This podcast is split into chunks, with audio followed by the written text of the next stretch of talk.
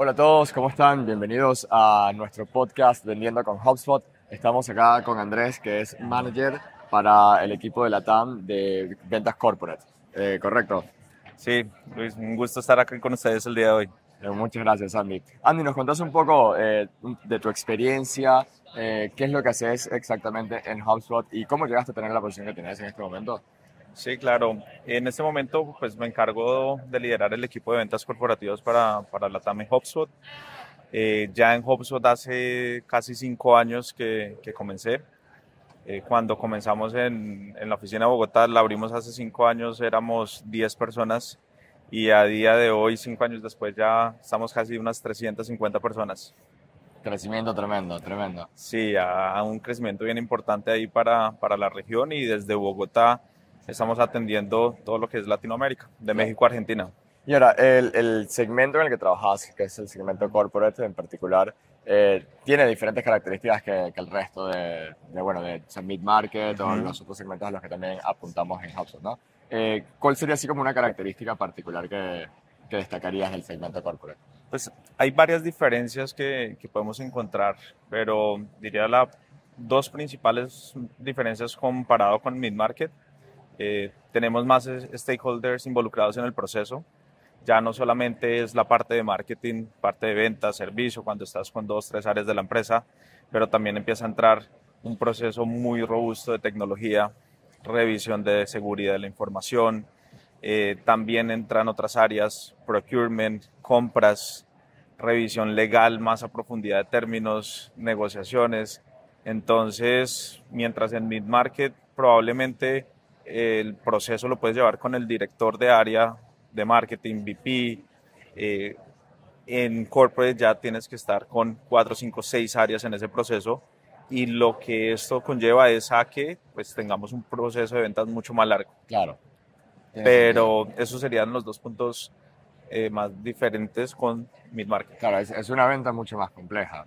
Eh, o sea, bueno, toda venta es compleja, tiene sus complejidades, pero sí, o sea, tiene, tienes esto que, nada, vas a tener muchos más stakeholders con los que trabajar, eh, muchos más problemas que resolver, la burocracia, me imagino también hay, hay mucha burocracia de navegar, o sea, el, mm. a los procesos de aprobación, todo esto. Y, y, bueno, y a la hora de, de prospectar en particular, este, ¿qué, o sea, ¿cómo hacen para prospectar cuando están trabajando la venta en corporate? ¿Qué recomendaciones, qué recomendaciones tenés para alguien que está iniciando en ventas? Eh, ¿qué, ¿Qué le recomendarías que haga para hacer una buena práctica de prospección? Creo que uno de los puntos principales es conocer cuál es el, el Ideal Customer Profile. Perfecto. Entender en la empresa en la que estoy entrando cuáles han sido casos de éxito. Si en el caso de nosotros de HubSpot Corporate, mirar cuáles son los top 5 clientes por cada uno de los diferentes países para entender cuáles son las mejores industrias a las que estoy traba estamos trabajando en este momento y ya entendiendo cuál es ese ideal customer profile, se vuelve fundamental entender cuáles son los dolores de ese, esa industria en específica. Porque si empezamos con una prospección muy genérica que no va a niveles de dolores de industria, dolores del rol, eh, lo más probable es que no vamos a conseguir una reunión. Entonces, primero, identificar dónde la empresa ha tenido éxito en el pasado, Segundo, ya sé cuáles son top 5 industrias por país, puede variar por cada uno de los países. Sabiendo cuáles son esas industrias, entender cuáles son los dolores de negocio, porque todas las empresas te van a decir quiero aumentar ventas, quiero reducir costos, pero al final del día hay dolores particulares por cada industria. Y tercero, ya sé cuál es la industria, me voy a enfocar en cuáles roles quiero prospectar, porque a pesar de que tenemos dolores de industria, el dolor de un VP de marketing con una VP de ventas o una VP de tecnología son totalmente diferentes. Entonces, esa es como la grande recomendación.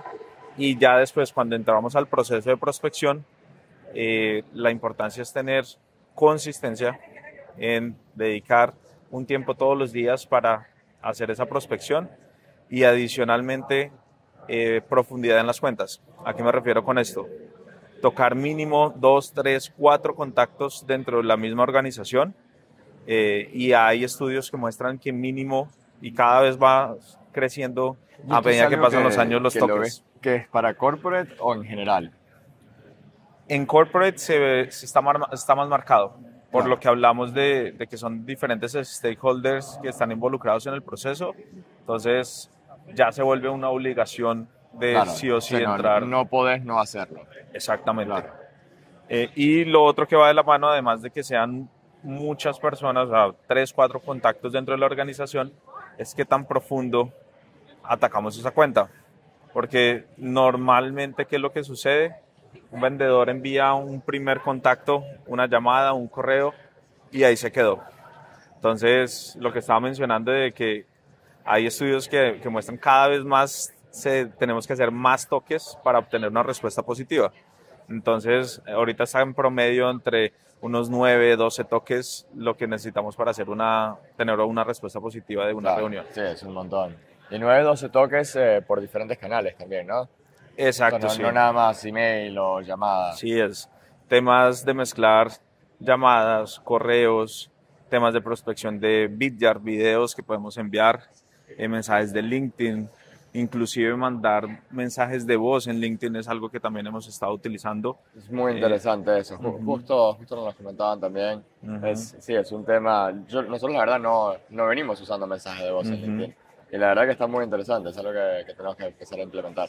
Exacto, sí. Entonces ahí está la clave y y es de utilizar diferentes canales porque no para todas las personas el mismo canal va, va a funcionar. Entonces cuando empezamos a tener esa variedad, pero asegurando que estamos haciendo la cantidad de toques correctos al número de personas dentro de la organización, eh, que previamente ya segmentamos basándonos en las industrias que tienen un mayor fit, un mayor encaje, ahí es donde empezamos a tener mayor éxito. Perfecto, perfecto. Y Andy, eh, ¿hay algún error común que ves en, el proceso de prospección? Al- algo típico, o sea, ¿tenés alguna historia, quizás algún error que cometiste vos cuando estabas empezando en, en la fase de prospección? Este, algo, algo que te haya así como quedado, uff, sí, Sí, creo que hay uno de los principales desafíos que tienen lo- los nuevos vendedores cuando ingresan a un equipo, cual sea la empresa, empiezan el proceso de prospección y es muy fácil caer en el momento de desesperación de que no estoy recibiendo respuestas y empiezo a enviar secuencias y correos masivamente a muchas personas.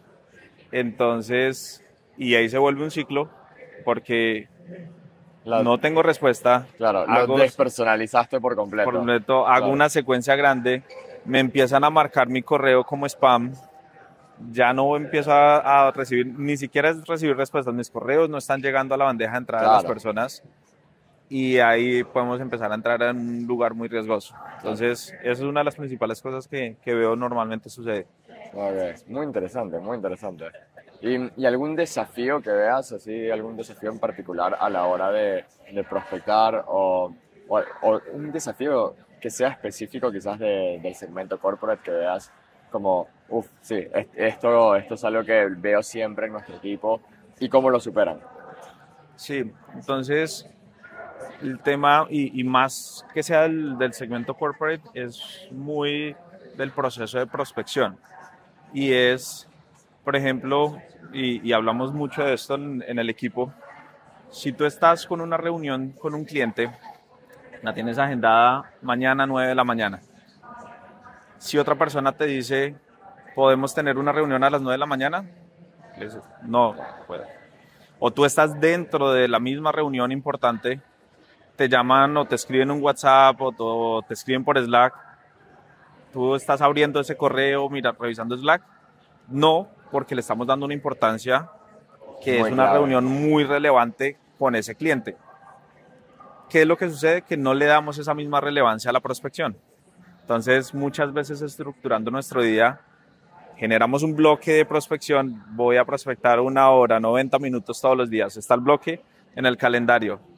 Y llega el calendario y agendo una reunión encima. Eh, me escriben alguien por Slack, empiezo a contestar un correo, pasó el bloque de prospección y no lo hice. Claro. Entonces, ese es uno de los mayores desafíos y es respetar esos espacios de prospección, porque una de las diferencias, y, y me lo preguntan muy a menudo, es ¿cuál es la diferencia entre un top performer y una persona que es average? La diferencia es que el top performer hace consistentemente lo que average hace ocasionalmente. Top performer respeta sus espacios de prospección y le da la relevancia para no se deja fácilmente quitar el foco de hacer otro tipo de cosas. Me encanta, súper clave eso. Y es algo que, a ver, a mí también me pasa a veces, me pongo esos tiempos de foco, de trabajo que tengo que, hacer yo, y luego alguien me escribe y pa, perdí. Ah, se me fue el tiempo y, si me olvidé de reagendármelo, no. Y, y es, es, clave tener esa disciplina de decir, no, no, no, de acá no me puedo distraer. Me encantó, me encantó. Eh, Andy, ¿alguna última recomendación para alguien que se está iniciando en el proceso de ventas, eh, alguien que está empezando a vender HubSpot? Sí, el tema es, al final del día, es la creación de esos pequeños hábitos. Acá estamos hablando de prospección, pero así como de prospección, podemos hablar de 15, 20 más hábitos que a la medida de que los cumplamos, tengamos esa consistencia, es lo que va a marcar la diferencia.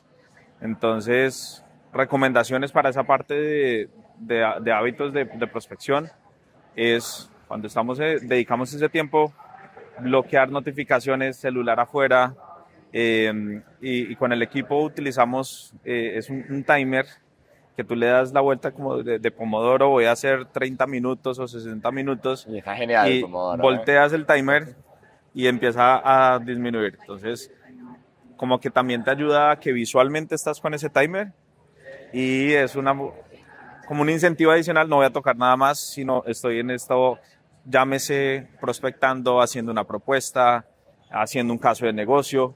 Entonces, esa es una de las cosas que, que nos ha ayudado bastante y en lo personal también lo utilizo muchísimo. Y es, está genial porque te pone así contra el reloj y, tienes que cumplir las cosas. Exactamente.